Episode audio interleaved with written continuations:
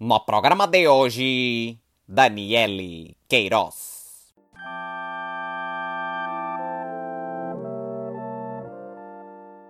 Bom dia, boa tarde, boa noite. Eu sou o Gabriel Cabral e no programa de hoje eu recebo com muito prazer a Daniele Queiroz. Obrigado por aceitar o convite para a conversa, Daniele. Obrigada a você pelo convite, Gabriel. Antes da gente entrar de fato na conversa, eu quero só avisar para quem está chegando aqui pela primeira vez. Todo episódio do programa tem um post que acompanha ele no meu blog, onde eu compilo os links para os trabalhos da Daniele, mas também de referências que a gente venha mencionar durante a conversa. Um outro recado é que a gente está nos últimos dias para você se inscrever no meu ciclo de palestras de linguagem fotográfica, que é um espaço onde eu apresento autores e trabalhos fundamentais, contemporâneos e na história da fotografia. Lá a gente estuda as linguagens da fotografia se desenvolvendo e se estabelecendo, e você pode participar do ciclo todo, que começa na próxima terça-feira, dia 6 de outubro, ou ainda atender isoladamente as palestras que mais te interessarem. Se você quer se inscrever, ou se você é do futuro, mas se interessa nesse tipo de encontro, tem todas as informações e as próximas datas em gabrielcabral.com.br cursos. E falando sobre isso, educação visual vai ser também tema central da nossa conversa de hoje, já que a nossa convidada, Daniele Queiroz, é mestre em tecnologia da arquitetura pela FAUSP, também é artista visual, pesquisadora educadora, além de vir trabalhando com curadoria. Ela ainda integra o Lombada, que é um coletivo que está focado em fomentar edição e produção gráfica, e hoje a gente vai tratar um pouco disso tudo, mas dado essa sua bio de Instagram um pouco estendida,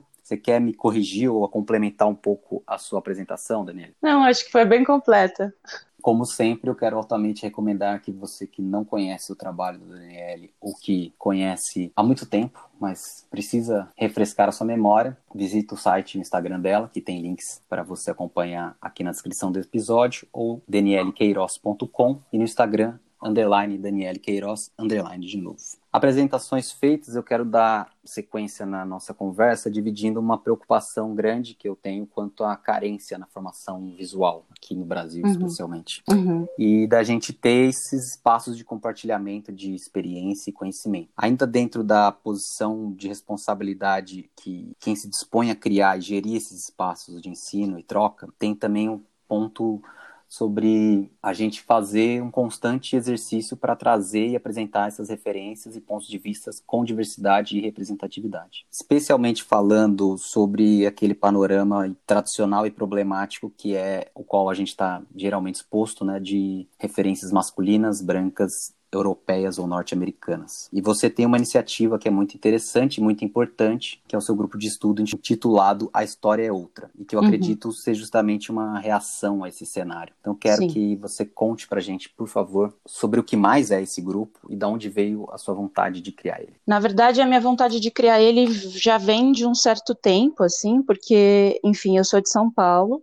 eu já participei de alguns grupos de estudo de é, edição e criação fotográfica, leituras de portfólio, workshops, enfim, eu tive, rodei bastante nesses lugares buscando aprender justamente sobre essa educação visual que você começou comentando, co tanto conversando com, com as pessoas é, que também se interessam por fotografia, e assim, não só necessariamente fotógrafos, mas pessoas que gostam da fotografia de um modo mais amplo, e também pela minha própria vivência, eu comecei a sentir falta de espaços é, onde eu entendesse mais sobre mulheres fotógrafas que antecederam o trabalho que eu faço, que outras mulheres fazem, esse espaço para que essas artistas mulheres também aparecessem, né? Eu sentia que a gente acabava sabendo um pouco sempre das mesmas, então todo mundo conhece, sei lá, Francesca Woodman, todo mundo conhece a Nan Goldin, mas eu sentia um pouco de falta de saber tanto quanto, assim, o começo da conversa foi bem em termos de quantidade, né? De pensar assim, eu conheço muitos fotógrafos homens e o meu repertório de fotógrafas mulheres não é tão vasto assim. Então eu comecei a,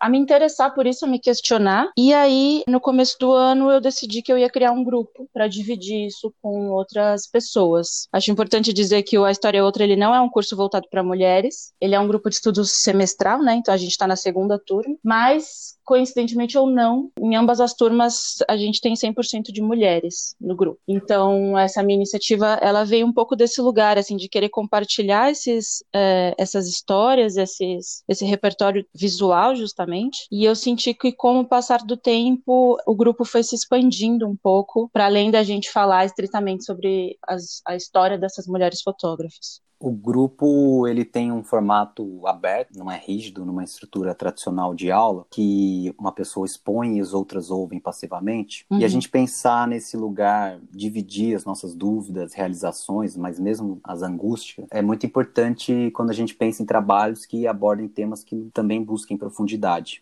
É, imagino que o grupo também pense um pouco nisso, nessa sua sugestão de criá-lo dessa forma. Uhum. Como que foi pensar nessa estrutura mais livre? A primeira coisa que eu tinha em mente, assim, quando eu ainda estava desenhando a ideia do curso, era justamente que eu não queria me colocar nessa posição é, de, da educadora, sabe, da professora, da orientadora, porque eu acredito muito no potencial das trocas e eu acho que cada pessoa vem com um repertório único, né, com uma perspectiva única sobre o mundo, então as referências que passaram por ela não são as referências que passaram por mim necessariamente. Então a premissa que eu já tinha é, desde, assim, mesmo quando eu não sabia exatamente o que o grupo ia ser, a premissa era de que sim, eu me coloco nesse lugar, eu faço pesquisas e trago é, a história dessas mulheres, mas desde o nosso primeiro encontro eu coloquei como premissa de que a gente divida esse, esse tempo e esses espaços, né, de fala. Então, o que acontece, por exemplo, vamos supor que uma das mulheres que tá, eu tô falando uma das mulheres porque eu só tenho mulheres nas turmas, né, até hoje. Como aconteceu, por exemplo, tinha uma mulher que estudava Ana Mendieta, então não fazia sentido que eu fosse pesquisar Ana Mendieta, sendo que a gente tinha uma pessoa que já fazia aquilo dentro do grupo. Então, em dado dia, quem faz a apresentação daquela, daquela artista é a pessoa que se dispõe, não só porque ela já pesquisa isso, mas porque ela quer pesquisar. Então, a gente teve um outro dia sobre pesquisar fotógrafas muçulmanas do Oriente Médio, e uma das participantes tinha muito interesse nesse tema, porque ela trabalha com relações internacionais. Então, ela foi quem fez a pesquisa e trouxe pra gente. Então, uma das premissas é de que eu, eu, eu viro essa pessoa que concentra um pouco como vai ser a dinâmica, quem vai falar, quem vai apresentar, muito mais por uma questão organizacional, mas a gente se reveza nessas apresentações dessas mulheres e também a gente tira um tempo sempre dos encontros para que as participantes mostrem o próprio trabalho e a gente fale do processo criativo não só das artistas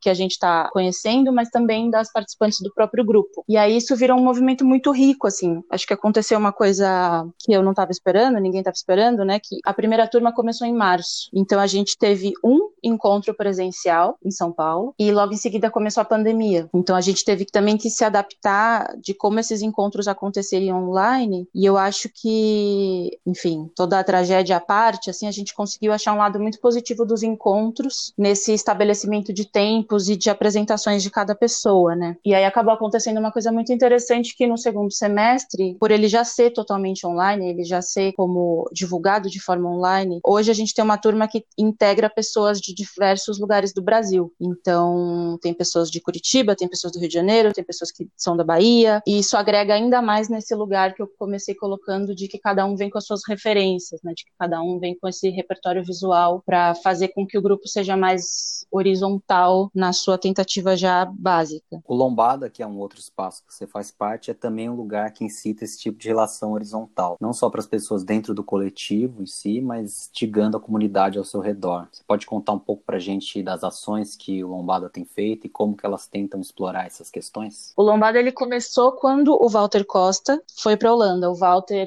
que já participou do seu podcast, ele tinha um grupo de estudos aqui em São Paulo, que chamava Lombada, e quando ele foi para Holanda fazer mestrado, a gente ficou se sentindo com vontade de continuar se encontrando, todos os participantes do grupo, e aí o Dante Carvalho, que é um dos participantes desde o começo, acho, do Lombada, assim, enquanto grupo de estudos, ele foi fazer um workshop na Europa, que era um workshop muito voltado para produção gráfica. Então ele ficou uma semana enfurnado num lugar, ele tinha um trabalho que ele levou para lá, e aí era uma coisa muito de produção. Então ele fez acho que quatro ou cinco bonecos em uma semana com edições diferentes e numa coisa muito quase lúdica, assim, de experimentar produzindo para ver o que ia dar no papel e se aí se não dá certo poder fazer outro, assim, se desprender um pouco, acho que às vezes de um medo que a gente tem de sair do momento da edição pro papel, né? E aí quando ele voltou desse workshop, ele falou, cara, fiz um workshop muito legal, eu queria criar uma plataforma aqui em São Paulo que a gente pudesse funcionar um pouco do mesmo jeito, se encontrar para produzir, para colocar a mão na massa. E aí a gente decidiu manter o nome, porque, enfim, os participantes originais do Lombada eram todos os participantes do Lombada Grupo de Estudos, e aí o Lombada virou esse laboratório de produção gráfica, que é como a gente chama ele hoje, assim, né? Então a gente começou a se reunir no ateliê do Dan, que é ali na Galeria Califórnia, no centro de São Paulo, e começamos a pensar em ações que viabilizassem essas produções gráficas. Então a gente se cotizou ali para comprar uma impressora. O Dan tem um ateliê de impressão, o que facilita bastante, né? Ele tem o arte ampliado. E a gente começou a pensar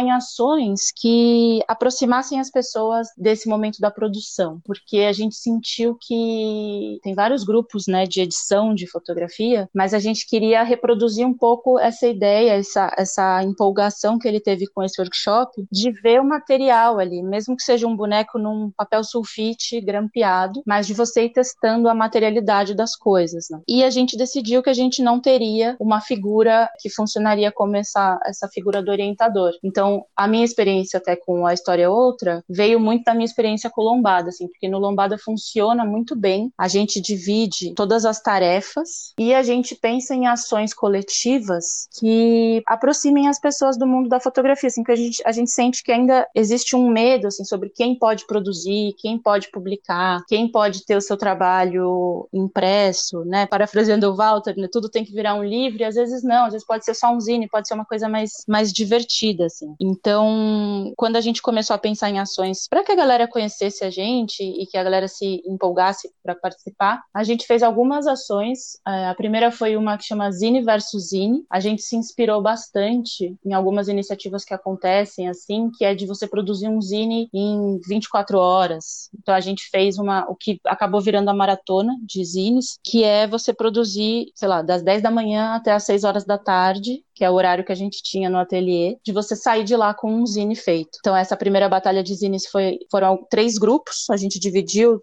o pessoal que estava lá em três grupos, cada grupo fez um zine coletivo com as imagens de todo mundo, então tinha um processo super dinâmico, assim, e, e bastante divertido de edição, porque era editar trabalhos muito diferentes entre si para fazer um zine só. Aí, depois de entender como isso ia para o papel, de testar isso impresso, de fazer mudanças e sugestões na, já no próprio boneco. Depois disso, a gente começou a pensar também, como a gente viu que essa ideia do zine coletivo era muito, muito dinâmica, muito fluida e que dá res, bons resultados, a gente fez uma, uma, outra maratona de zine, só que a gente fez um único zine. Todo mundo que estava lá levou imagens e a gente criou um único zine e ele foi lançado no Festival da Zoom no ano passado. A gente tinha uma mesa no festival e a gente lançou o zine, foi um sucesso total, assim, e foi muito legal porque, é, para além de ver o seu material né, impresso no mundo, a gente começou a fortalecer redes dentro da fotografia, a partir desse lugar bastante despretensioso, assim, né, de, de entender que um zine feito num dia pode sim ter um resultado visual bastante interessante e pode, de fato, virar um trabalho, né, ele,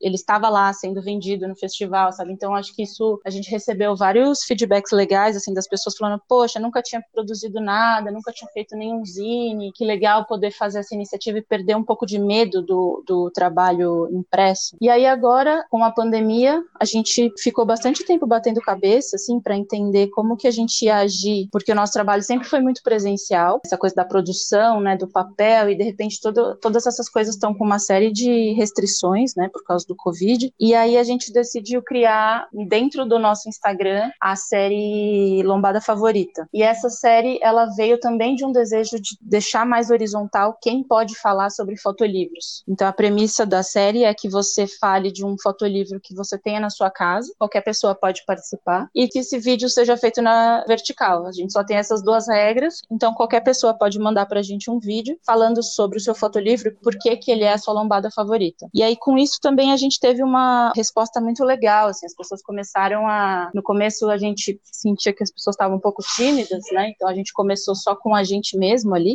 fazendo os vídeos, e aí aos poucos os, a premissa também é de que cada pessoa convide outras duas pessoas. E aí as pessoas foram foram se empolgando para fazer. A série cresceu bastante. Esse nosso último vídeo teve quase 1.500 visualizações. Então, a gente sente também, assim como eu tinha falado do grupo de estudos que virou online, né, de que essa inserção dentro da plataforma virtual também possibilitou uma forma mais horizontal de olhar para a fotografia e de construir esse, essa educação visual coletiva. E aí, por fim, a gente fez, faz um mês mais ou menos, a maratona online, onde a gente passou 10 horas cinco horas no sábado e cinco horas no domingo, editando trabalhos. A gente fez uma chamada, então a gente selecionou oito trabalhos, a gente recebeu é, quase 30 trabalhos, o que foi super legal, e aí a gente também é, priorizou na própria chamada uma diversidade regional e de gênero, então conseguimos alcançar também trabalhos de fotógrafos de várias partes do país, tinha desde o Rio Grande do Norte até o Rio Grande do Sul, de idades diferentes, com temáticas muito diferentes e estágios diferentes de trabalho. E aí a gente fez uma edição online, a gente se aproveitou da plataforma do Zoom e de uma outra plataforma que a gente tem de, de quase como se fosse um mural em branco que você vai colando foto ali para simular uma edição na parede. E a gente fez uma edição coletiva, todo mundo que estava o, o, link do Zoom era aberto, qualquer pessoa podia entrar e, e podia ajudar a editar o trabalho. E a resposta também foi super positiva, assim, a gente teve mais de 40 pessoas o tempo todo participando da edição. E a gente sentiu que esse espaço existe, né? Que as pessoas estão. Acho que a gente acaba servindo como esse articulador de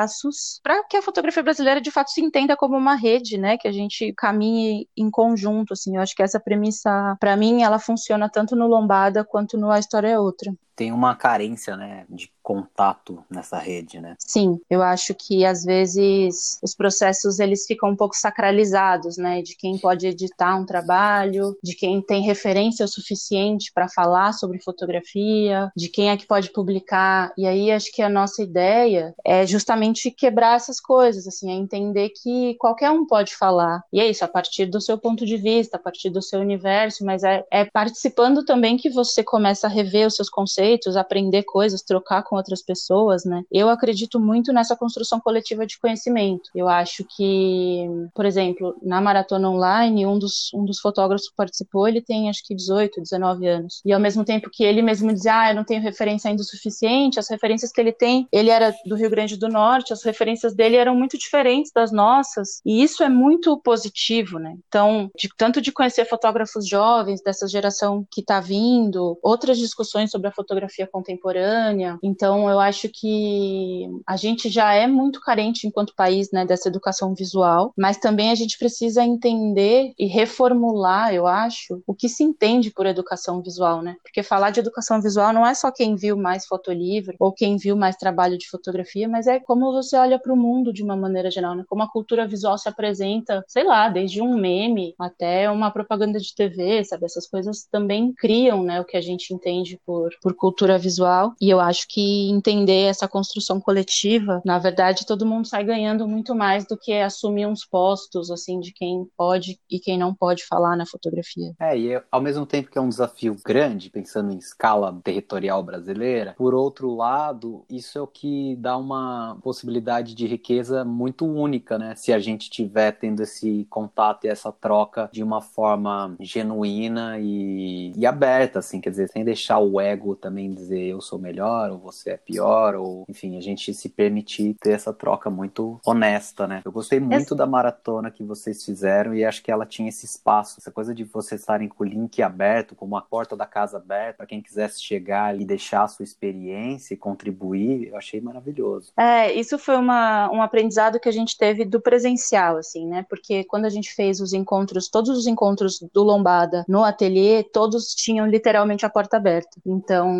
qualquer pessoa que tivesse afim podia entrar e participar dos processos. E aí tem essa riqueza, né, do virtual, que de repente, se você deixa um link aberto, iam aparecendo pessoas, assim, tanto das nossas redes, né, que você fala, ah, que legal, mas também iam aparecendo pessoas que você nem imaginava, assim, e, e a gente teve um retorno que foi muito gostoso de receber, de fotógrafos que falaram assim, cara, que bom poder desconstruir esse lugar, né, que bom poder falar não só do meu trabalho, mas também poder ali dar palpite no trabalho do outro, outro, pitacar um pouco o trabalho do outro num lugar de confiança, assim. É muito, eu acho que é muito rico quando a gente percebe que isso a gente falou bastante depois, assim, o link tá ali aberto e ao mesmo tempo automaticamente virou um lugar de muita confiança, sabe? Todo mundo tinha muito respeito para falar do trabalho do outro, é, tinha muita escuta, a gente ficou preocupado assim, né? Ah, mas como vai funcionar essa dinâmica do Zoom? Muita gente falando ao mesmo tempo. E aí tinha muito respeito nas falas e, e as críticas eh, se preocupavam em ser sempre muito construtivas e as críticas vinham de lugares muito diferentes. Então, você via uma rede sendo criada ali em tempo real de pessoas que a princípio nem se conheciam. E essa ideia da, da porta aberta que você falou, ela acho que justamente a gente demonstrou uma confiança em quem, sabe assim,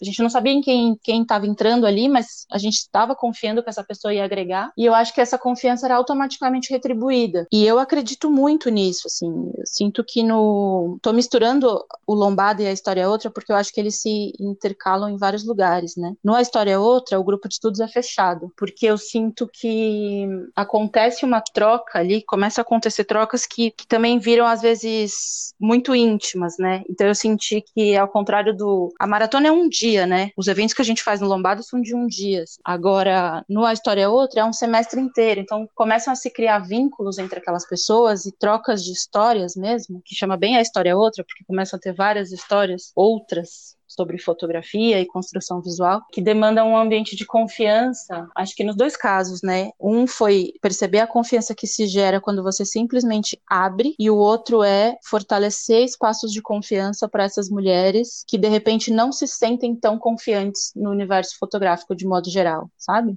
Quero então já puxar um outro gancho e acho que tudo isso também vai se misturando sobre um trabalho que é justamente o que você se ocupa profissionalmente hoje, que é como curador assistente do setor de fotografia contemporânea do IMS, aqui em São Paulo. Eu queria aproveitar essa tua experiência dentro de uma instituição grande para a gente fazer um contraponto com a curadoria independente, que se não é no sentido daquele trabalho feito na Tora Produções, é pelo menos no sentido de trabalhos mais pontuais que o curador ou a curadora trabalha diretamente com autoras e autores. Quais você diria que são as maiores diferenças dessas duas formas de atuar com a curadoria? O exercício da curadoria ele é bem novo para mim ainda, né? Eu comecei a, a trabalhar no Instituto Moreira Salles em fevereiro. E eu já tinha experiência com instituições porque eu trabalhei bastante tempo como produtora cultural, né, para o SESC, para o CCBB, para várias instituições de São Paulo, assim, principalmente o estado de São Paulo. E eu acho que tem uma diferença que às vezes a gente fica batendo cabeça, mas tem uma diferença que a instituição ela anda num ritmo mais de elefante, assim, né? Você não consegue ter uma instituição do tamanho do SESC ou do tamanho do Moreira Salles e querer que ela ande no ritmo da cena independente, sabe? É inviável, assim. Eu acho que, para mim, o aprendizado de que essas coisas têm ritmos e, e, necessidades e escalas diferentes, eu acho que isso facilita muito entender como se mover em cada lugar. É, falando especificamente desse exercício, uma das coisas que eu tenho aprendido, assim, é, e aí tenho aprendido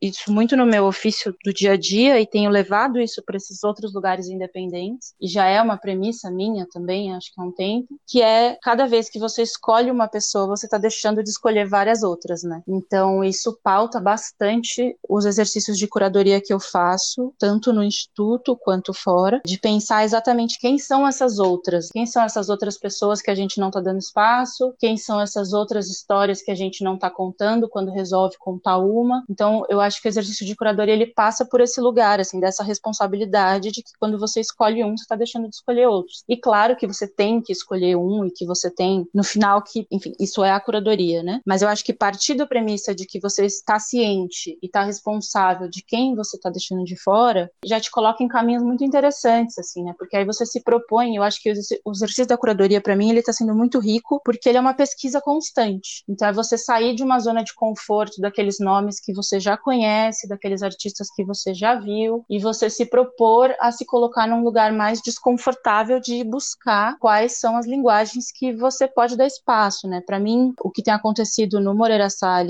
e o que tem acontecido fora é aproveitar esses espaços que eu ocupo para trazer outras pessoas, para trazer discussões que eu considero relevantes. Eu não acredito muito no dar espaço, né? Mas eu acredito que se eu tenho uma porta e eu posso abrir, isso já é o, o mínimo, né? Isso já é a minha obrigação, digamos assim. Então, eu acho que pensar a curadoria nesse lugar, eu tô aprendendo muito. Eu fiz um projeto independente com um coletivo que chama Coletivo 82. Eles me pediram para fazer uma curadoria de artistas pretos e a gente fez uma curadoria baseada no afeto, que é outra potência que eu acredito muito, né, de você se relacionar com as coisas a partir do afeto. Então a gente fez, o projeto chamava Telefone Sem Fio, que era um artista falava do outro, falava sobre o outro a partir de um lugar de afeto. Então todos os artistas se conheciam, não necessariamente se conheciam pessoalmente, mas se conheciam dentro do âmbito artístico, e eles iam contando as, a história do outro pela via do afeto, né? Então é diferente de contar a história do outro pela via colonizadora, vamos dizer assim, né? Pela via do poder sobre sobre o outro, era poder contar a história do outro a partir de um lugar de, de relação. E aí, no fim, foi super bonito, assim, porque tanto o jeito que isso chega no público, né, porque as pessoas sentem que isso está se construindo por outra via, mas também pela rede que se cria entre os próprios artistas, que foram vistos a partir desse lugar, né, de afetar e ser afetado. Então, eu acho que a curadoria, ela possibilita essas histórias, essas construções. Eu gosto muito do processo de criar redes, então, dentro desse meu exercício que é ainda recente, eu fico amiga dos artistas com quem eu, eu acabo convivendo. Eu não gosto da, da ideia dessa curadoria que se coloca distante. Eu acho que a curadoria, de modo geral, está se revendo muito no Brasil sobre esse lugar. Acho que ainda tem muito para se rever, mas vejo muitos curadores batalhando por esse lugar. E eu acho que é isso, assim, no fim, ela, eu sinto que no fim, sempre quem aprendeu mais fui eu, porque aprendi sobre um monte de processos criativos, é, sobre, é sempre sobre essa mudança de perspectiva, né, de entender que o outro vem com uma bagagem muito rica e cabe a mim bastante abrir os ouvidos, assim. Uhum, muito legal essa tua premissa pela relação do afeto. Também essa responsabilidade de entender que você, se não dá o espaço, mas de alguma forma ajuda a reverberar essa voz que é da pessoa, mas você ele também é um instrumento para, enfim, eleger no final das contas, né? Sim, sim. É, e eu acho que só complementando a tua pergunta sobre instituição versus cena independente, eu acho que tem essas questões, né? Eu acho que as instituições elas têm um monte de contradição, ao mesmo tempo elas são necessárias, né? Principalmente pensando num país com essa falta de política cultural, de entendimento e valorização cultural, mas também entender que elas têm outras coisas se locomovem de uma outra forma. Então eu acho que eu, eu gosto muito dessa atuação que eu tenho nas duas frentes, assim, de entender como funcionam as,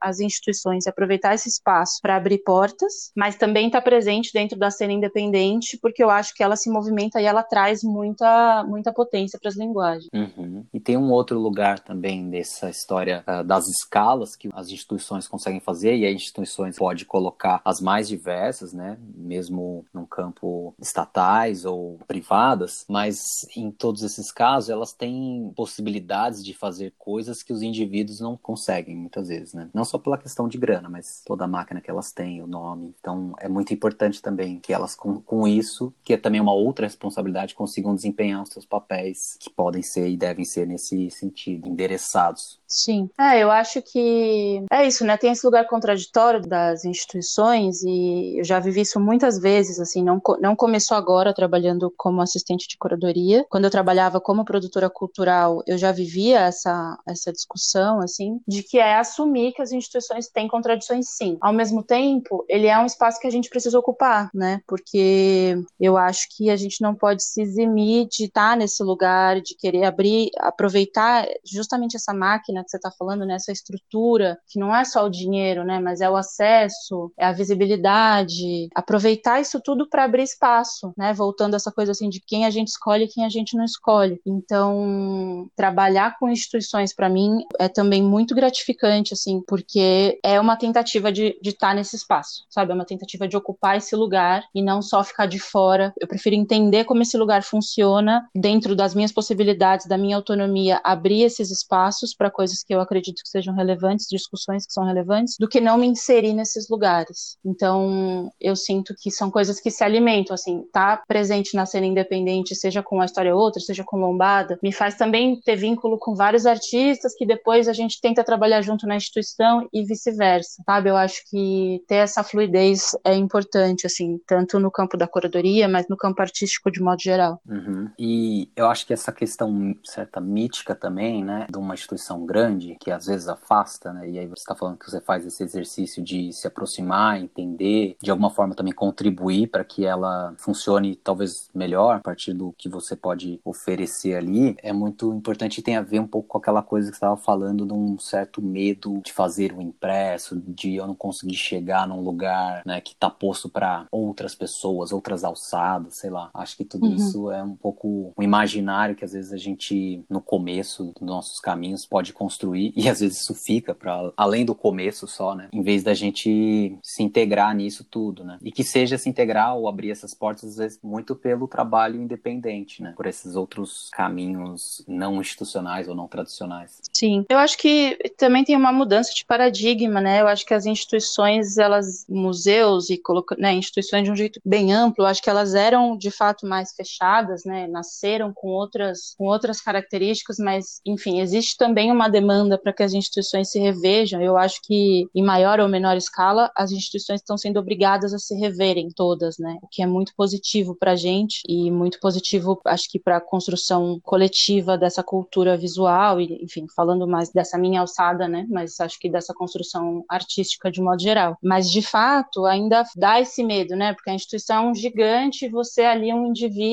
ainda tem um afastamento que eu acho que as instituições estão tentando se quebrar um pouco essa parede, né? Mas eu acho que falando de uma forma mais ampla, isso pela vivência muito no Lombada, existe esse medo de se posicionar como artista, né? Parece que a palavra artista ela ainda é um pouco perigosa, assim. Por exemplo, no A História é Outra, esse semestre a gente começou falando sobre isso, assim, o quanto você consegue se denominar artista ou não e por quê. E aí é muito interessante de ver, assim, tem artistas nesse semestre na turma que eu já conhecia de antes, já admirava o trabalho e da pessoa não conseguir, assim, falar que ela é artista, sabe? De ter uma trava de falar que é artista ou de ter uma trava de fazer um trabalho e publicar. Eu acho que, inclusive, eu criei o grupo de estudos porque eu já senti muito esse medo que você tá falando, né? Do tipo de colocar um trabalho, de se denominar artista, de ocupar esse lugar. Eu acho que Lombada ele veio muito com essas ações horizontais e mais divertidas que a gente faz, e eu falo divertidas sem o menor medo de, de tirar a seriedade do trabalho, sabe? Eu acho que ele quebrou muito esse medo, assim, de que você começa a perceber que tá todo mundo, tá todo mundo meio que na mesma que você, tá todo mundo tentando fazer um trabalho legal, tá todo mundo tentando editar o seu próprio trabalho, publicar o seu trabalho, fazer seu trabalho se comunicar com outra pessoa. E aí eu acho que quebrar essas, não só essas panelas, né, que a gente sabe que tem muito, mas quebrar esse medo e entender que o outro também tem aquele medo, eu acho que isso é muito libertador, assim, de poder aceitar a palavra artista com menos peso e com uma sensação mais de um ofício que você faz do que de um dom ou de uma exclusividade para poucos. Então eu acho que a soma dessas coisas vai construindo, não sei, ficou a sensação de que a internet de modo geral ela colocou um lugar de redes expandidas pra gente que é muito poderoso assim, né? Para bem e para mal. Eu acho que essa questão das redes ela é muito poderosa. E se a gente souber usar dentro do universo fotográfico, a gente só tem a ganhar no fim, né? Tanto para publicar, a gente estava falando esses dias, assim, é muito mais fácil você publicar um trabalho se você tem uma rede, que todo mundo ali se apoia, do que você querer publicar um trabalho sozinho, onde você só conhece meia dúzia de pessoas, né? É muito mais gostoso, né, para falar assim. No Lombada a gente gosta muito de ir em festival por causa disso, que agora não tá rolando, né, mas a gente gosta muito de participar de festival porque é divertido, sabe? Porque você vai, conhece um monte de gente, conversa e fala de fotografia o dia inteiro, faz amigos, toma uma cerveja no final do dia, e eu acho que isso tudo vai quebrando esse medo do chegar ao trabalho final, sabe? Ainda explorando pouco essa ideia da curadoria, mas um pouco mais na prática do seu trabalho autoral, a curadoria tem um papel bastante importante para ajudar autoras e autores a olharem de fora, contextualizar o trabalho deles, os espaços expositivos e viabilizar os diálogos com o público. Mas pensando como alguém que também é autora, no que, que você acredita que essa experiência com o ofício de curadoria tem ajudado a você lidar com o seu próprio trabalho? Ou continuam sendo ferramentas que são sempre mais fáceis de utilizar para as outras pessoas ou nos trabalhos das outras pessoas e não mudam tanto no seu processo? Olha, eu acho que esse ano ele está sendo bem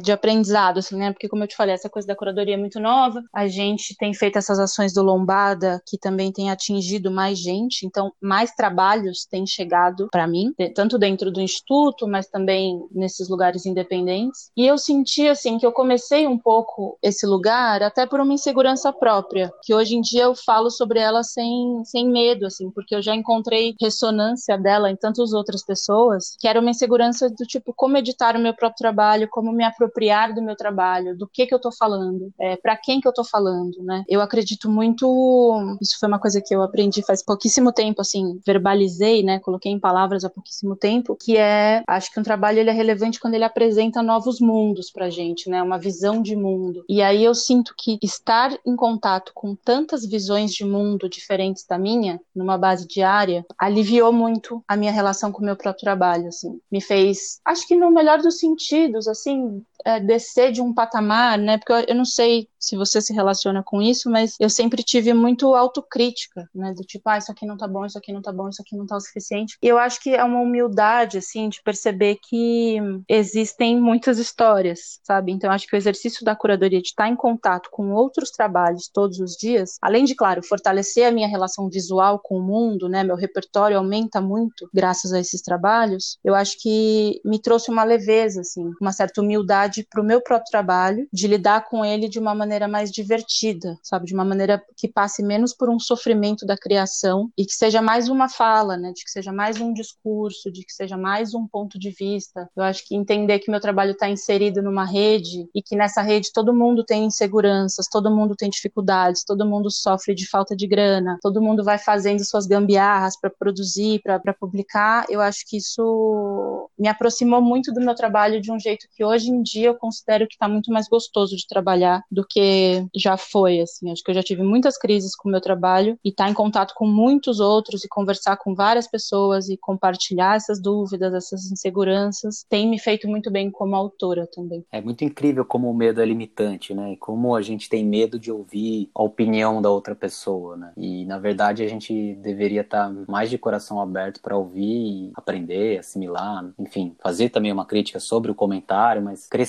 com aquilo, né? Com essa troca do que ficar no casulo com medo e com medo e com medo e estagnado em última instância. Exato, eu acho que tem aquilo que eu estava falando da maratona, né? De que a gente abriu um espaço e de repente quase que sozinho fez-se um ambiente de confiança, né? E eu sinto muito isso também no grupo de estudos, eu sinto muito isso com os portfólios que chegam no instituto. Existe sempre, eu acho que é normal e sempre vai existir, né? O nervosismo de quem está mostrando o que fez, porque está fazendo ali muito do estômago, né? Tá fazendo, está mostrando, está mostrando uma coisa que é muito importante para si. Poder ter essa recepção, que é isso, eu acho que ela não precisa ser elogiosa, né? Mas ela tem que ser construtiva e receber isso com leveza, assim, receber isso de bastante gente e receber isso de um lugar horizontal. Acho que para mim isso é, é muito bonito, assim, receber uma crítica de um lugar que vem horizontalmente, de uma pessoa que olha para o meu trabalho, enxerga pontos fracos que podem ser melhorados, enxerga pontos fortes que podem ser potencializados, mas ela está falando daquilo como quem também vive aquilo, como quem também tem insegurança, como quem também tem medo. Eu acho que, que isso rompe uma barreira, assim, da figura vertical, que é muito importante, né? Então eu acho, assim, no exercício da curadoria, por exemplo, isso é um esforço constante, né? O, o curador, ele não é uma figura verticalizada, muito pelo contrário. E eu acho que entre artistas, isso se faz ainda mais importante, porque a gente está fazendo as mesmas coisas, a gente está passando pelos mesmos perrengues, né? Então, eu acho que, paradoxalmente, foi só me expondo mais que eu perdi o medo, né? Quanto mais eu falei sobre, quanto mais eu conheci gente, mais eu perdi o medo do que eu estava fazendo até comigo mesma, assim, até sozinha com o meu trabalho em casa, né? Não só apresentando ele para outra pessoa, mas é, na minha relação direta com o trabalho. E aí, um pouco mais sobre o seu trabalho, que a gente está entrando, que me disse antes numa conversa, que você busca que seu texto e as suas imagens habitem um lugar de transe, ou no meio do caminho. Pode contar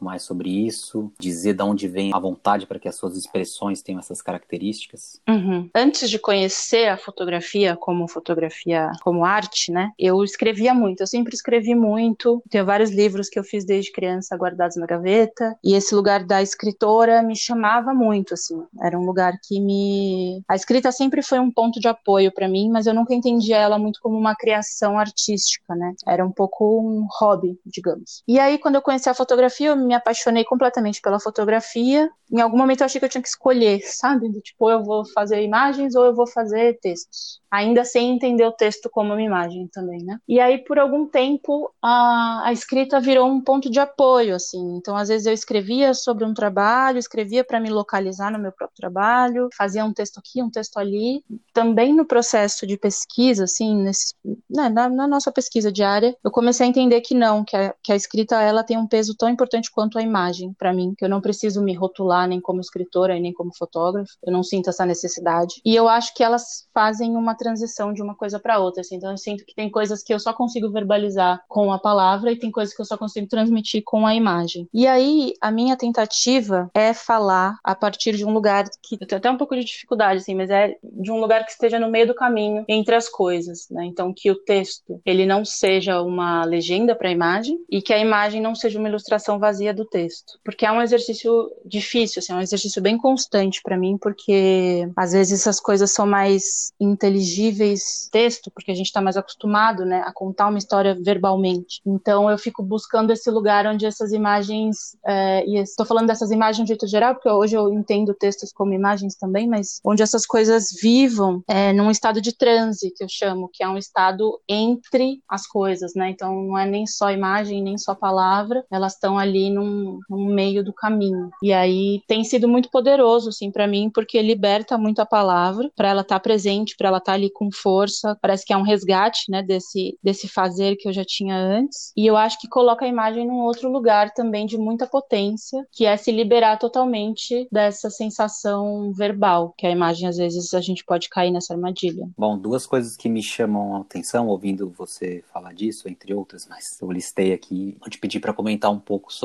Uma que é uma qualidade tanto das imagens como do texto, e aí vamos separar só para que as pessoas entendam do que a gente está tratando, mas você falou que ambos são matérias que você produz. Os dois casos têm uma qualidade lírica, o que eu até te falei que me pareceu uma coisa dos, de sonhos, né? Ou nesse mundo muito onírico. Se você pode falar um pouco sobre isso, se no sentido do texto é porque talvez venha de fato da poesia, uh, e aí isso reverbera nas imagens também, ou se é uma escolha mais assertiva de, de um caminho que você quer tomar? Pode contar um pouco sobre essas qualidades? Posso tentar. Uhum. Eu acho que para os textos, vou, usar essa separação, para os textos eu sinto que tem uma aproximação que eu faço com a poesia. Eu me identifico muito com muitas autoras que transitam, que têm uma poesia um pouco em prosa, assim, e que têm um caráter autobiográfico. Então, por exemplo, eu sou fascinada por, por diários, por autores que tenham diários que falem de si, por autobiografias. Eu acho que isso é muito potente, assim, isso me atrai muito. E eu gosto quando esse lugar consegue sair do íntimo para uma conversa universal. Então, eu, eu, gosto quando eu sinto que eu atinjo num texto uma coisa que eu estou escrevendo a partir de uma experiência que eu vivi, mas que eu consegui dar um lirismo para aquilo até que aquilo se comunique com bastante gente. Aí eu sinto que eu cheguei num lugar. Quando eu sinto que isso reverbera, eu não tenho o menor pudor de falar assim para mim. Eu sinto que eu cheguei quando eu me comunico com outras pessoas. Não é uma coisa que acaba quando sai de mim. Assim, eu sinto que ela acaba quando pode ser uma única pessoa que fale assim, nossa, isso aqui mexeu comigo. Eu sinto que eu me comuniquei. Talvez o meu objetivo final seja fazer essa chegar até o outro lado da ponte. Assim. Então eu sinto que trazer esse lirismo pro texto é uma busca mesmo, porque, enfim, acho que desde muito criança eu tenho essa coisa do diário. Eu escrevo diário desde que eu comecei a escrever, assim, basicamente. A retomada desse espaço como um espaço potente de criação, né? Porque tem, enfim, eu já ouvi muitas vezes que o diário ele é só um, sabe assim, é uma coisa só para você mesmo, né? Me permitir explorar experiências autobiográficas biográficas para escrever e, e para dar um lirismo para aquilo, me fez reacreditar na minha própria escrita, digamos assim.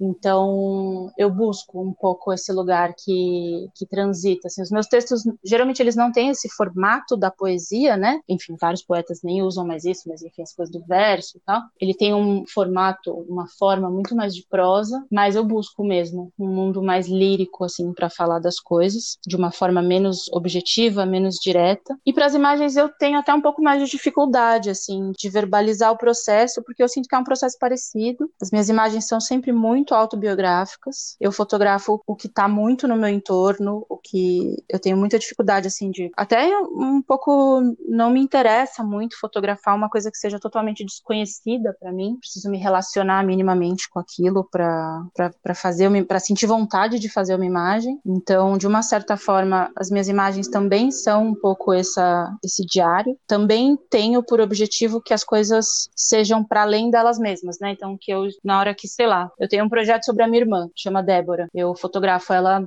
muitos anos. No fim, eu não quero que seja sobre ela, mas sobre o envelhecimento de uma mulher, né? Então, eu parto, acho que da mesma forma que com a escrita, com as imagens, eu parto de um lugar muito pessoal, tentando me comunicar com outros universos a partir daquela imagem. Outra coisa que me bateu aqui no começo da tua outra resposta era uma coisa sobre escolher ou por texto ou por imagem, né? Essa relação que é também um conflito muito de autores, se você prefere uma coisa, você pretere outra. E que, na verdade, não faz o menor sentido, né? Mas bate muito nos corações, eu vejo. As pessoas terem essa dificuldade de se, se permitirem, né? Ou de uhum. viverem essa liberdade artística, de explorar linguagens, de ter essas conexões. O teu trabalho também explora outras linguagens para além da fotografia ou da imagem e do texto, né? Que também é imagem, mas enfim, tratando mais de objetos ou mesmo do espaço. Você tem a formação de arquiteta que já dá uma ideia sobre esse pensamento de relação com o espaço. Uhum. Disso eu até destacaria o que eu vi aqui de uma série que você construiu com a Mari Pia, que é A Mão de Todos os Amanhãs. Então não sei se você poderia falar um pouco disso também, dessa certa liberdade de exploração de linguagens, eventualmente se você quiser falar desses objetos ou dessa arte mais plástica.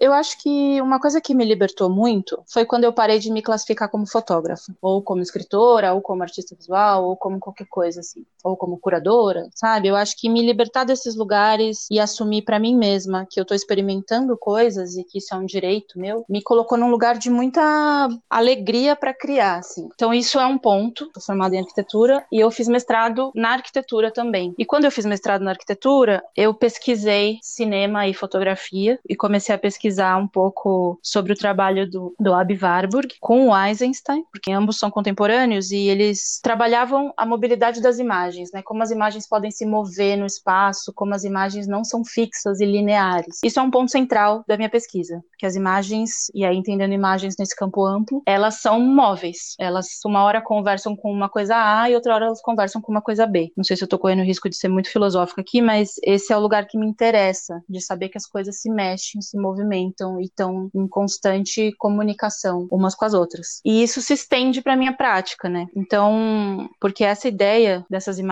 móveis, na verdade, são redes, né? São redes de imagens que você cria. E essa ideia da rede, ela permeia muito o meu modo de trabalhar. Então, por exemplo, esse trabalho à mão de todos os amanhãs, que eu tenho com a Mari Piá, a Mari é uma grande amiga, ela trabalha com madeira, ela faz peças maravilhosas em madeira, ela também pinta. E a gente queria muito trabalhar juntos. A premissa era essa. A gente queria trabalhar juntas. Então, ah, o que, que a gente faz? Ah, vamos criar uma linha, né? Vamos criar quase uma.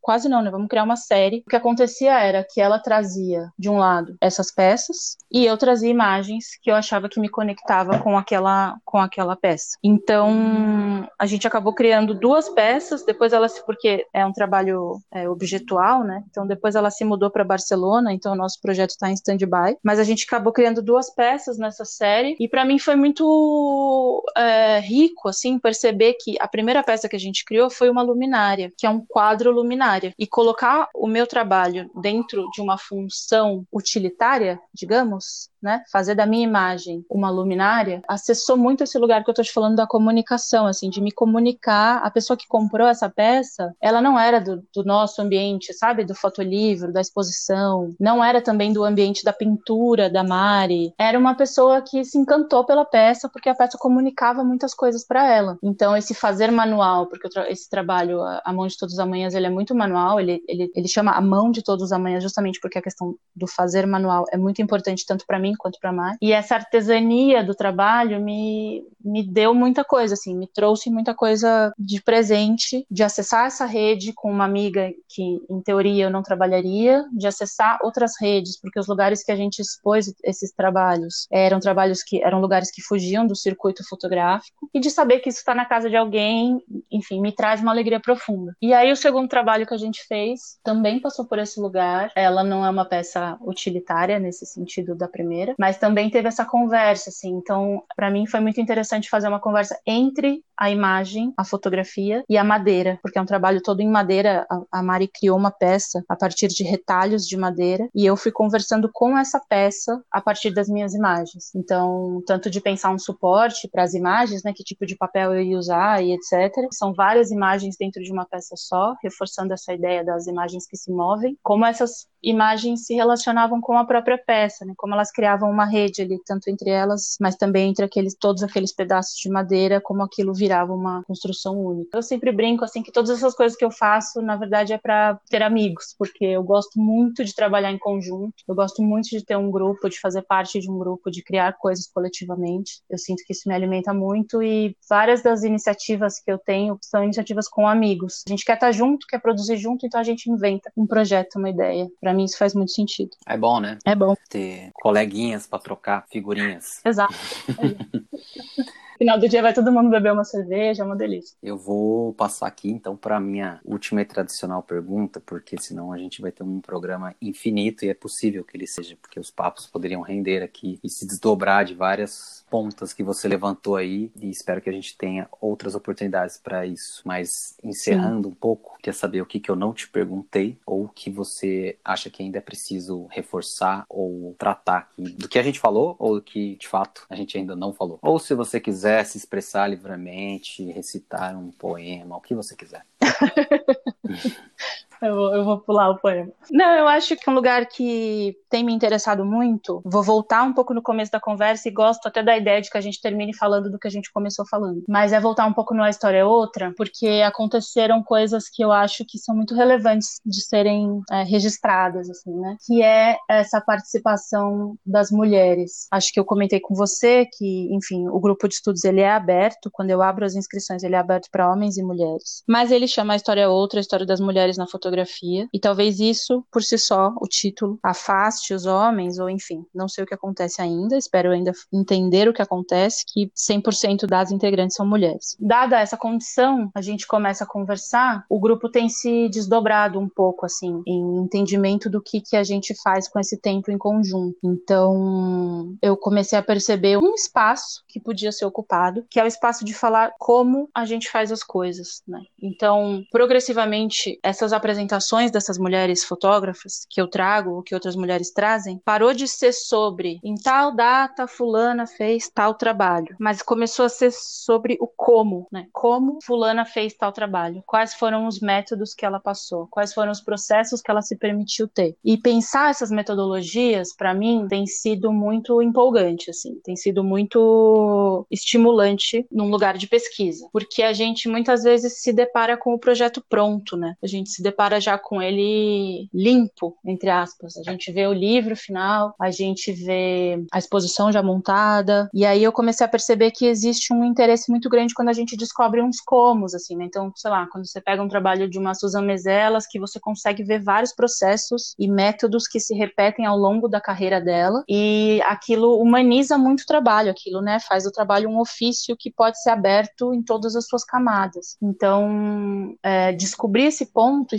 falar sobre esse ponto, falar sobre os processos que compõem o trabalho e não sobre o trabalho final, eu acho que também tem sido um lugar de ancoragem, assim, pelo menos no âmbito do, do grupo de estudos, né? Então, acho muito relevante que a gente possa dar atenção e valorizar os processos, que é um pouco já o que a gente tem feito, sei lá, no Lombada, por exemplo, dos, dos processos merecerem também visibilidade, né? Então, por exemplo, eu constantemente escrevo pequenos textos no Instagram que vão virando outras coisas, mas para mim é importante que aquele texto esteja ali público, mesmo que seja numa plataforma infinitamente cheia de contradições como o Instagram, mas que eu possa ir dividindo com as pessoas os, os processos enquanto eles estão acontecendo ali. Eu acho que isso me aproxima muito nesse sentido de comunicação. Isso tem aproximado as participantes do grupo e eu mesma com essas artistas que a gente fala. Então, por exemplo, é muito mais interessante estudar Cindy Sherman quando você entende o processo dela ao longo da vida do que, na minha opinião particular, né? Eu, eu não gostava da Cindy Sherman, não gostava dos trabalhos, e aí, quando eu estudei ela dentro de um método processual, entender as metodologias de trabalho que ela tem, eu fiquei, assim, muito admirada do trabalho que ela faz. E eu acho que isso é o que tem me movido, assim, e enfim, queria trazer esse pensamento porque eu acho que ele é importante de ser dito, né, de que a gente valorize esse momento do processo, de que a gente valorize o que ainda não é entendido como a imagem final, a imagem perfeita, é, que esses inacabados também ganhem espaço. Acho que isso. É, e é uma coisa que eu acho interessante e legal que você citou a Susan, que também pode ser um caminho para autoras e autores de fato dividirem o seu método, né, o seu processo, o seu, o seu making off. Claro Exato. que no caso dela isso é o extremo, quer dizer, o, pro, o próprio trabalho se entende ou se compõe a partir disso, dos cadernos que ela escreve, enfim, das entrevistas que ela faz no meio, ela, e depois ela vai remontando esse, essa investigação, digamos. E aí, bom, cada um pode ter a sua forma, né? Mas se interessa para você dividir um pouco disso, com certeza vai ser muito legal para as outras pessoas também, tanto num sentido educativo, né, que acho que é um pouco do que você está falando, de aprender como o outro faz, mas também de entender o que, que se passa de fato na cabeça, porque às vezes a obra em si também ela é tão, por mais foda que seja, mas às vezes é tão louca, tão brisa, que você também tem dificuldade de acessar um pouco, e aí precisa um pouco desse processo, né? Eu, eu me interesso muito Sim. pelo processo, então eu não sei se eu sou a melhor pessoa para só concordar com eles. Talvez tenha um outro, um outro argumento que pondere, mas eu acho que é demais a gente saber um pouco sobre esse making off. Exato. Quando eu fui na exposição da Susan Mezelas, eu senti exatamente isso. Assim, eu, senti, poxa, os caderninhos estão aqui no, com caráter de obra, né? Os, sabe assim, o papelzinho que ela anotou, não sei o quê. E aí foi muito legal, porque na semana retrasada a gente estava falando sobre ela no grupo, e uma das participantes falou assim: Poxa, pera, então o que eu tenho, eu tenho um monte de folha escrita aqui que eu ia, sabe assim, que eu ia digitar no computador, eu ia fazer limpa. Ela falou: Não, calma, isso aqui também pode ser, sabe assim? E, e você vê que aquilo abre um universo de possibilidades, de você entender que tudo que você está fazendo ali pode ser material, né? Pode conversar com outras coisas de N maneiras. Então, eu também, eu sou totalmente suspeita, assim, porque eu amo essas, essas eu amo os processos, talvez às vezes até mais do que os resultados finais, assim, porque eu acho que dividir os processos tem uma potência, tem uma energia que tá ali, né? Que você tá muito fresco naquilo. Então, eu acho que, enfim, também tô, sou super suspeita, mas no momento onde o grupo foi transitando de apresentar essas histórias para discutir o processo dessas histórias, a gente tem crescido muito coletivamente, assim, seja na história outra, seja no Lombado, seja no meu trabalho como artista, seja no meu trabalho como curador, enfim. Eu acho que isso é um ponto que, para mim, só tem feito sentido assim. Bom, então encerrando aqui, quero saber se você quer fazer um jabá ou do seu curso ou de alguma ideia ou projetos que vem aí na frente. Eu e mais duas amigas, né, que são duas participantes da primeira turma do A História é Outra, que, como sempre, acabam virando amigas, a gente está se organizando agora para fazer o A História é Outra virar uma plataforma no Instagram. Então, criar esse repositório de histórias outras. Enfim, estamos nos desenhos da identidade visual e etc. Mas nas próximas uma ou duas semanas, essa conta no Instagram já vai estar no ar A História é Outra. Sobre o grupo de estudos é isso, assim, eu tenho meu trabalho, enfim, N outras coisas, né, o Lombada, o próprio grupo, então ele é um grupo fechado, então até o final do ano a gente tem essa turma. Eu tô aqui quebrando a cabeça para descobrir como aumentar a viabilidade desse grupo, então talvez fazer encontros menores, enfim, divulgaremos nas redes assim que possível, mas acho que é isso. Muito bem, mas se você é um ouvinte ou uma ouvinta do futuro, dá uma sacada lá, porque pode ser que isso tudo esteja já no ar e possível de você participar de uma próxima turma. Exato. É. Na minha conta do Instagram, que é underline Daniele Queiroz underline, eu sempre posto quando alguma coisa vai acontecer, assim, e reposto coisas do Lombada, enfim. Então, ali é um bom jeito. As pessoas que estão interessadas em fazer a próxima turma têm falado comigo para fazer uma listinha. Eu vou avisar por e-mail quando abrir a próxima turma, que vai ser em fevereiro do ano que vem. E caso esse curso se desdobre em ações menores, eu também aviso por lá. Então, ali é um bom canal. E ficam aí também também um reforço para que os homens cheguem mais nesse grupo. A gente, mais do que as mulheres, provavelmente precisamos conhecer essas outras histórias, porque elas já estão aí no corre e já estão sabendo. Exato, Quero... os homens podem perder o medo. Né? Então, se você gostou desse programa, desse papo muito legal, dá uma seguida lá nos canais dela. Tem todos os links aqui na descrição desse episódio. E fico mais uma vez convidando vocês a passarem no meu blog, onde vai ter link para todo mundo que a gente mencionou aqui. Vai ter também links para os trabalhos dela lá. Se você curtiu, então compartilha, manda para alguém que você lembrou aí durante a conversa, para ajudar o programa a crescer e também para espalhar as ideias e sabedorias da Daniele. Muito obrigado pela presença, Dani. Obrigada a você pelo convite, Gabriel. Foi ótima conversa. E obrigado você que nos ouviu até agora. Espero você na próxima semana.